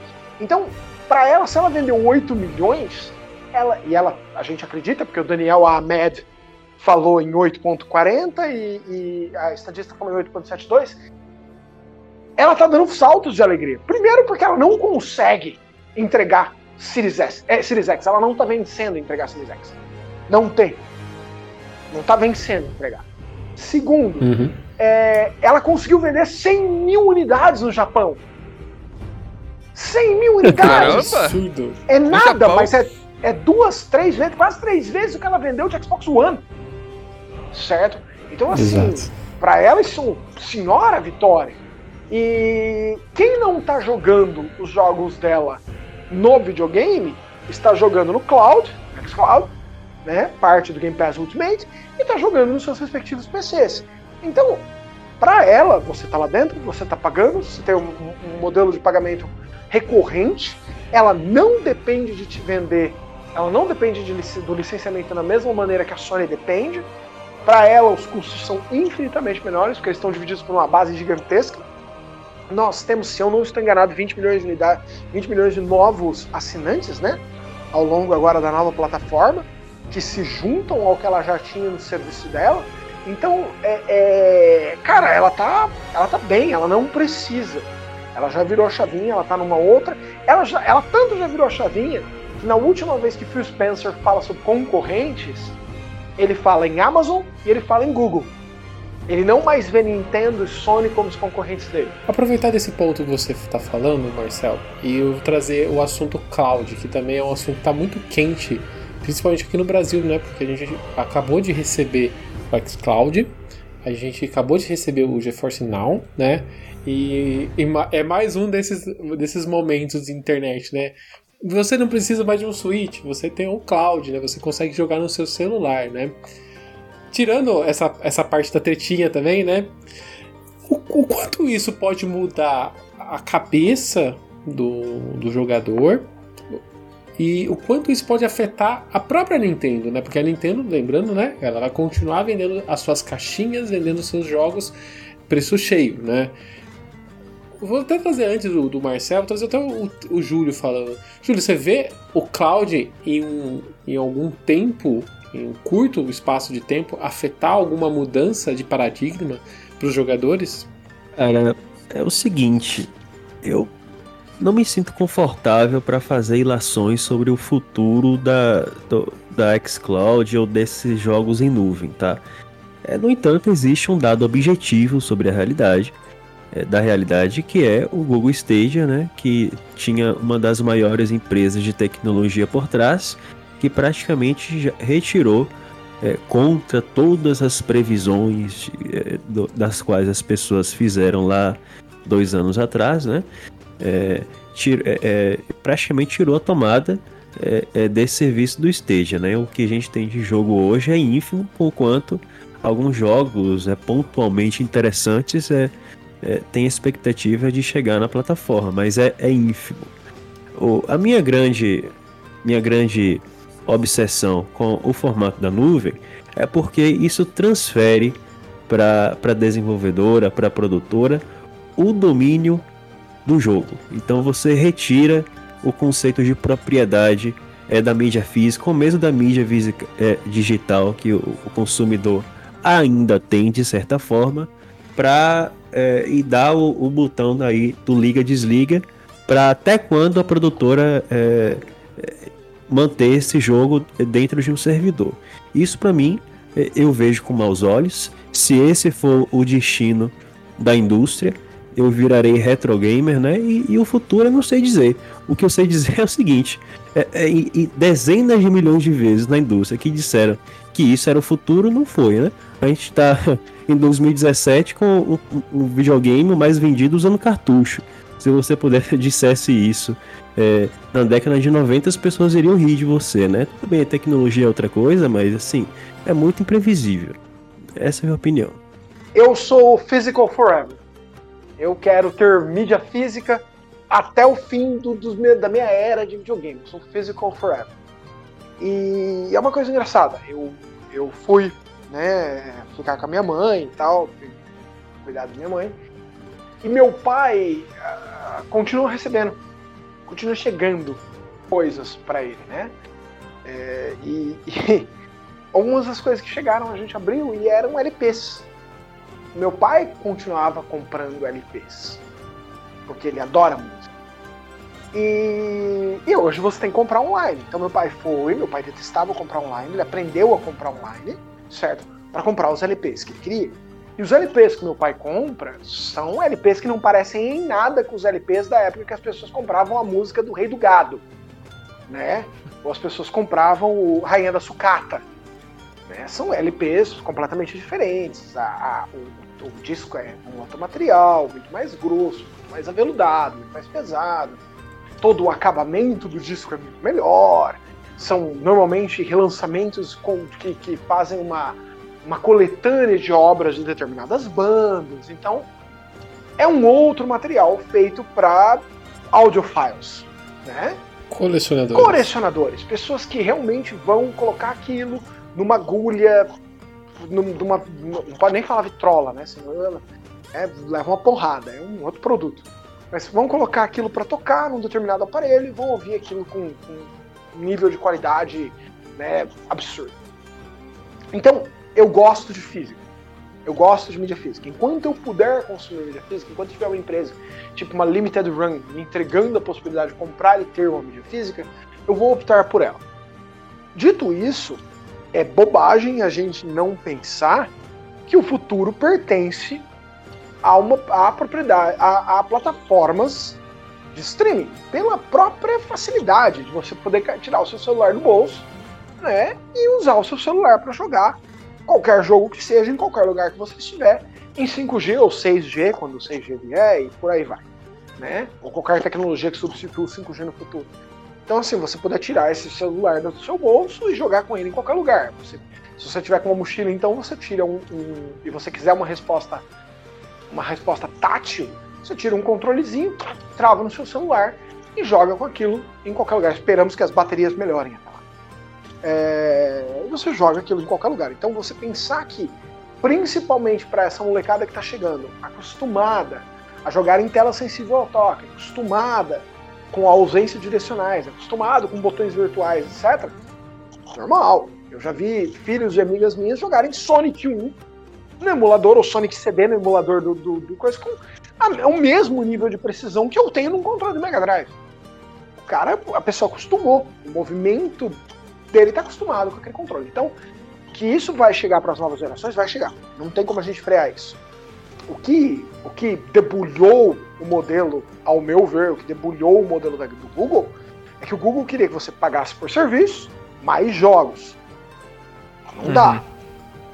Ele, ele tinha que ter olhado para todos os outros modelos que deram certo. Ele tinha que ter olhado para todos os modelos Netflix, você está entendendo? Disney Plus, uh, Spotify, né? Hum. Em que ele, faz, ele faz o Amazon Music, Google Music. O que, que eles falam? Olha, tá aqui a nossa biblioteca, pague X mensal, você tem acesso à biblioteca completa. Que é o que a Microsoft fez, que é o que o Luna está se direcionando a fazer. Você pode dar a opção de determinado jogador comprar aquilo? Pode para evitar um ponto maravilhoso que o Júlio levantou. Você não é dono mais do seu jogo. Então, eu posso te dar uma certa. Não é a certeza de que você permanece dono, mas uma maior certeza da, da, da continuidade do jogo, te dando a possibilidade de comprar, de adquirir o direito daquele jogo na sua biblioteca virtual de forma mais permanente. Né? E evitar ele de sair ou entrar conforme o, o, os meus produtos giram. Mas que isso vai acontecer e eventualmente isso vai ser a normalidade para uma geração futura, normal. Videogames vão deixar de existir por causa disso? Ou mídia física vai deixar de vender? Não necessariamente. A própria Nintendo soltou recentemente uma pesquisa onde ela mostra que a maior parte dos usuários dela pre pre preferem. Soltou dados onde a maior parte dos usuários dela prefere mídia física. Né? No Japão, a preferência por mídia física é gigantesca. É muito, muito maior que a digital. Né? não obstante as facilidades da mídia digital. Então é, é, é muito. É, é, é, geograficamente muito, muito disperso todo mundo. Lugares que você tem uma internet melhor tendem a, a, a pessoa começar a, a ver aquela facilidade. A facilidade do digital, principalmente para nós que criamos conteúdo, é imensa, porque você tem acesso ao jogo zero minutos, zero segundos, zero hora, todo mundo no mesmo, no mesmo ponto né? Ou até antecipado. Ou até antecipado. Se você conseguir uma chave, você tem até antecipado. Então, assim, há vantagens gigantescas no digital, né? Mas o público ainda tem um, um certo receio, há uma certa resistência. Então eu imagino que a gente ainda vai ver mídia digital, mídia física, né? Por pelo menos mais uma geração. Né? Até as pessoas estarem completamente confortáveis com o conceito de seus jogos inteiros um sistema de, de, de serviço ou que sua biblioteca inteira tenha migrado.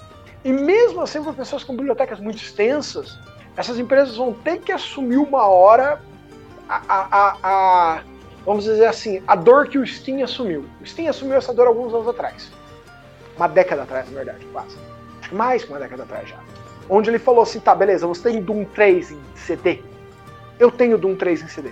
Você vai colocar Doom 3 em CD no seu drive, você vai entrar no Steam, você vai falar que você tem Doom 3, eu vou incluir Doom 3 na sua biblioteca.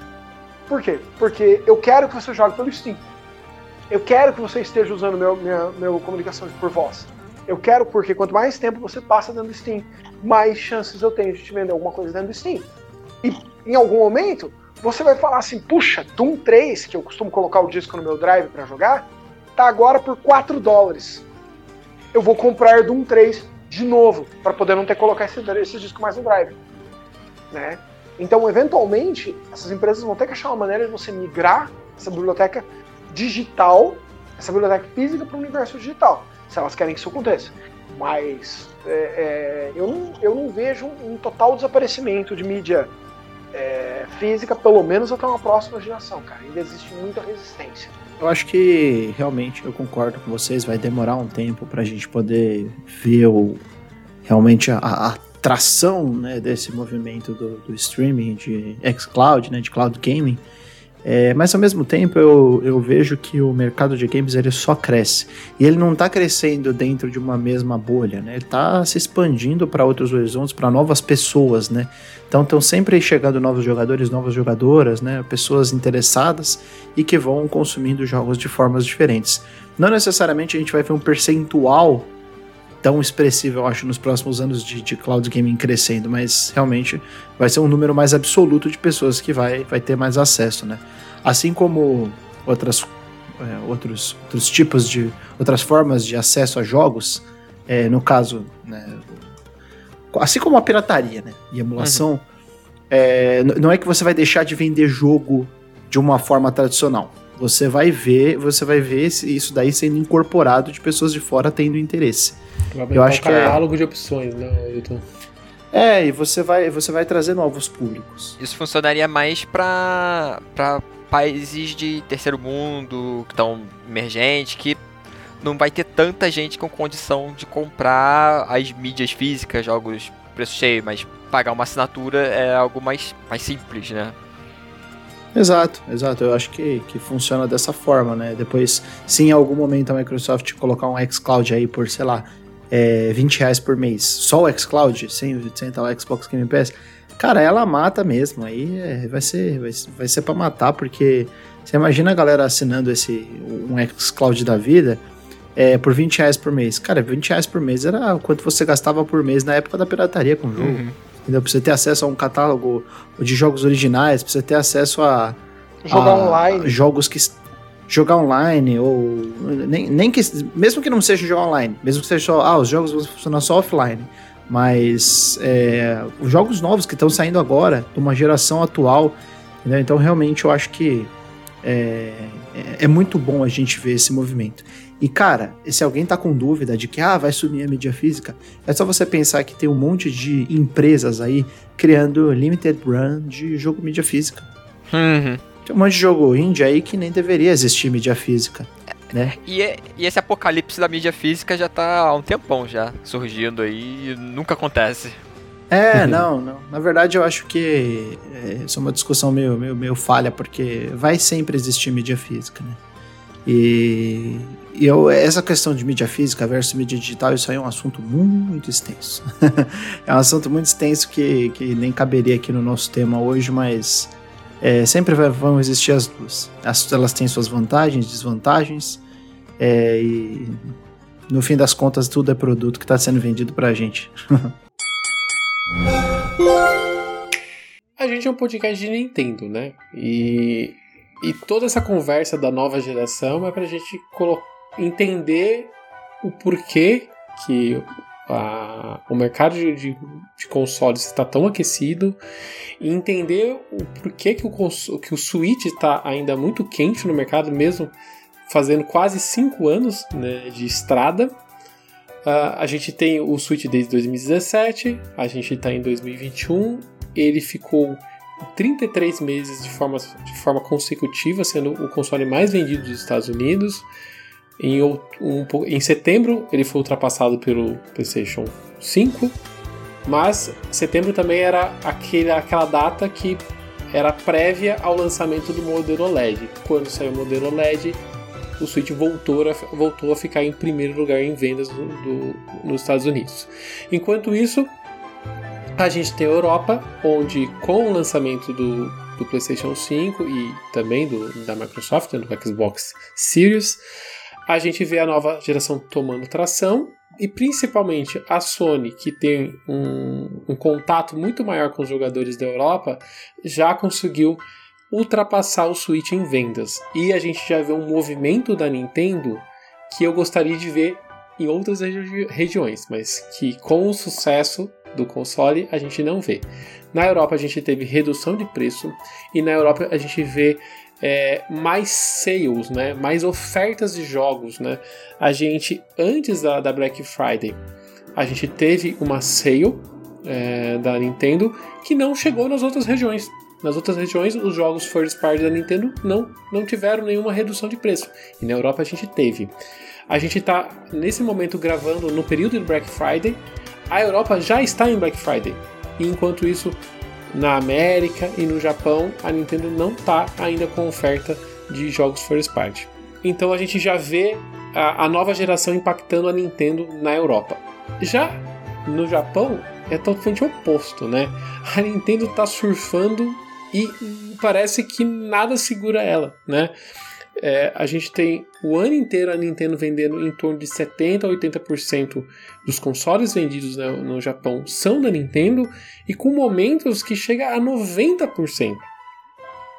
Dito isso, passando todo esse monte de números e informações, vocês vocês creem que 2022 a Nintendo vai passar a ter dificuldades com a venda de consoles, a venda de Switches nas regiões, ou a gente ainda vai ver o Switch sendo o console mais vendido? Olha, sendo curto e grosso, se todos os jogos, principalmente os first pair, é, que a Nintendo planeja lançar em 2022, efetivamente forem lançados em 2022, ainda acho que é um ano que a Nintendo não deve se preocupar com a concorrência. Do contrário, é, pode ser que seja distinto. 2023 até lá, para mim fica mais difícil prever, mas 2022 para mim ainda é um ano do Switch. Eu acredito que 2022 a gente não só vai ver a Nintendo liderando, mas a gente vai ver uma série gigante de jogos dela explodindo aí. É... Tem uma. Eu acho que até jogos em excesso, a gente vai ter um excesso de jogos para 2022. Vai ser um ano que a gente vai ser martelado na carteira de uma forma quase que irresponsável pelas empresas devido ao atraso dos jogos que deveriam ter sido lançados em 2021 e foram atrasados devido a mudanças causadas pela pandemia. Mas eu imagino que. Dois... Ó, tomando que eu acredite, que eu não acredito, que a Nintendo vai lançar Zelda em 2022. Tomando que eu acredite. não fala isso, não fala Tomando isso. que eu acredite, porque sustento de novo, eu quero ver esse jogo em 2022, mas eu ainda acho que a Nintendo vai ficar segurando essa cenourinha na nossa frente até 2023, vai usar isso para lançar um Switch novo. É... Meu Deus do céu. Então, assim, e se ela o fizer, nós todos vamos comprar aqui. Não adianta a gente mentir pra nós. Não adianta a gente mentir pra gente. A gente vai xingar pra caramba, mas vai. Seja um, um novo Switch, uma, uma, uma, nova geração de Switch, né? Seja um Switch verde com botões neons que iluminam quando você aperta. Imagina um Switch verde com os botões dourados, que uma ligeira caixa de iluminação dourada visível através dos botões semi-transparentes quando você aperta. Certo? Todos vocês vão comprar, eu também. Então, assim, não, esque... não adianta a gente falar que não. Então, assim, é... se ela não, mesmo sem Zelda, 2022 é um ano que vem carregado de jogos excelentes, tanto de third parties para Big N quanto da própria Big N. Então, eu acredito que a gente vai aí. Baioneta vai vender uma quantidade gigantesca de console né? É... Kirby tá vindo de novo, então assim, eu acho que você vai ter uma quantidade aí gigante de, de, de unidades saindo pela porta da frente. E eu espero sinceramente que a Nintendo já tenha conseguido. Ela diminuiu né, o número de unidades sendo fabricadas de 30 para 24 milhões, que bate com a exata, o exato número que ela imagina vender até o dia 31 de março. Então ela pretende vender 100% dos fabricados até 31 de março, ela pretende vender até 31 de março. Então, eu, ainda mais com Pokémons saindo agora no final do ano e que eles têm um poder muito longevo de venda, certo? Se você for colocando mais aparelhos, você vai, porque você vai minando a resistência do cara. O cara fala assim: não, eu, eu, eu tenho que aguentar para não comprar um Switch. Ah, tem o Kirby novo. Já tem aqueles Pokémons que você queria jogar antes. Já tem Let's Go Eevee, Let's Go Pikachu. Já tem Breath of the Wild. Você, e você vai colocando mais você vai colocando baioneta, você vai colocando as outras coisas em cima daquilo, você vai colocando Advanced Wars 1 e 2. Uma hora você quebra a resistência do cara. E fora, Marcel, que a Nintendo, que a Nintendo até agora não fez diminuição de, do preço do console, que é um, vamos dizer, vamos ser sinceros, é um absurdo. A gente não tem corte de preço de console, a gente não teve Nintendo Selects, que são os jogos sendo vendidos por preços mais, as caixinhas mais feias. módicos, né? Eu as quero. caixinhas feias, as ditas caixinhas feias, a Nintendo não tomou ainda nenhum dessas ações que são históricas dela, né? Ela só fez uso do, do, do console melhorado, que é normal ela fazer, ela já usou, ela já fez essa. Mas aquelas edições especiais, ela. É bem pouco as edições especiais que a gente tem, a gente não tem corte de preço, ou seja, tem tudo pra 2022 ser mais um ano da Nintendo.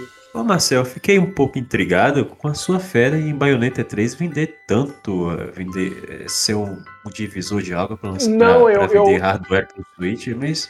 Porque eu, eu ganho do- de qualquer uma das maneiras. Olha só. Eu, toda vez que eu entro em grupos de discussões no Reddit, eu ouço as maravilhas de Bayonetta 3 dos dois lados.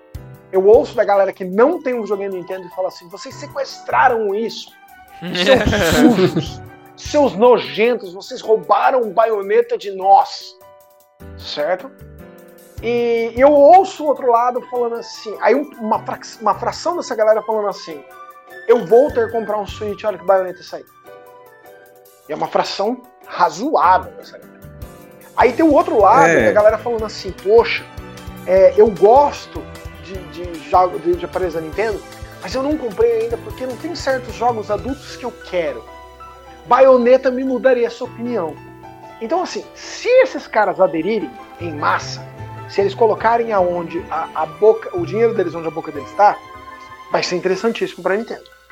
Se eles não colocarem e não houver essa mudança, eu posso zoar essa galera toda e falar assim, mas peraí, Bayonetta não era o jogo que ia fazer tudo isso? Então eu ganho de qualquer jeito. Mas eu acho que Bayonetta vai, vai tirar muitas unidades da frente da loja, cara. É, é, se for pra zoar, então você já pode começar a zoar. Fala, por que, que vocês não compraram na época do PlayStation 3 do Xbox 360? do? U? Porque não vendeu lá atrás. Porque Não vendeu. Porque não assim, a gente entende atrás. no Wii U não vender. O Wii U tinha 15 milhões de unidades. Você vender. Se, se, né, um jogo que vendia bem no Wii U, você vendeu 7, 7 milhões de unidades do jogo, ele vendeu bem pra caramba. É, eu acho que eu tô é, ensinando o padre a rezar missa, mas eu acho que Reddit, etc., não é representativo Não, de, nem de um mercado. pouco. Nem um pouco. Nem um pouco. Eles acham que são, mas eles não são. Isso, exatamente. Mas eles não são. É a bolha. A bolha grita Sim. isso. A bolha da bolha. É como a, é Sim. como a bolha do Pokémon. A bolha do Pokémon, toda vez ela fala assim: esse Pokémon é o que vai bater 25 Isso. milhões de unidades vendidas. Concordo. Ok, Perfeito. not, not, not gonna happen. Agora a gente se alinhou. Mas uma coisa que eu, que eu lembrei agora, vocês falando do, do Bayonetta 3, muito me surpreende o pessoal do Reddit falar de jogo de adulto, né? Agora que vai sair um jogo de adulto, engraçado. Tem- e realmente tem gente que fala isso daí, né? É, Como se conhece pós-apocalipse fosse...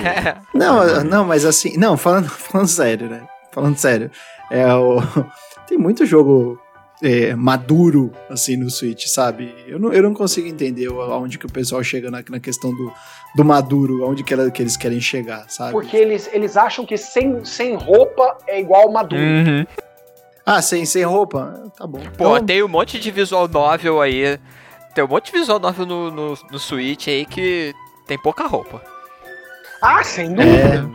Você tá entendendo? Mas exatamente. aí exige que leia. Você tá, você, você tá vendo que tá complicado. Ah, Reddit leia. é. Não, pera Ah, é verdade. Você não, não consegue. Aí é complicado.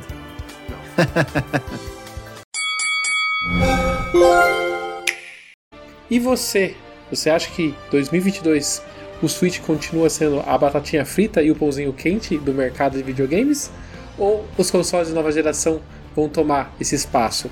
Deixa aqui embaixo nos comentários o que você acha. Você comprou os consoles? Ainda está querendo comprar ou vai continuar no seu Switch? A gente quer saber de vocês. Eu queria agradecer a presença do Arthur. Tutu, onde o pessoal consegue te encontrar? Vocês podem me encontrar no arroba tutupieri, tanto no Instagram quanto no Twitter. Lá eu falo dos trabalhos que eu faço no Show Me Tech e também no Neo Fusion. E Marcel, queria agradecer a sua segunda, a sua segunda participação. Onde como o pessoal consegue te encontrar? Eu é que agradeço o convite. É sempre uma honra vir Bom, ah, o pessoal consegue achar o Marcel, certo? No Instagram ou no Twitter como Bonagamer, né? E consegue me encontrar no Minicastle, né? Que é o minicastle.org, que é tanto o blog quanto o projeto no YouTube, né? Que, onde nós fazemos vídeos sobre mercado, mercado de videogame, tanto brasileiro quanto internacional, história de videogame e coisas que eu não entendo, reviews retrô, reviews novos e um milhão de outras coisas lá. Shorts. Shorts, né? muito, muito importante. Né? Entendi. Muito obrigado, Marcel. E você também pode encontrar o Ultra N Podcast nas redes sociais. É só procurar lá Ultra N Podcast. Você também encontra, me encontra no Twitter na arroba Daniel Ren. É, e eu sou o Teus, vocês podem me encontrar na arroba Jackson Teus, quando é no final. Eu estou no Twitter e Instagram pela arroba Júlio Rodrigo X. A gente se vê daqui 15 dias. Até mais. Valeu! Tchau! Tchau, tchau, pessoal! tchau.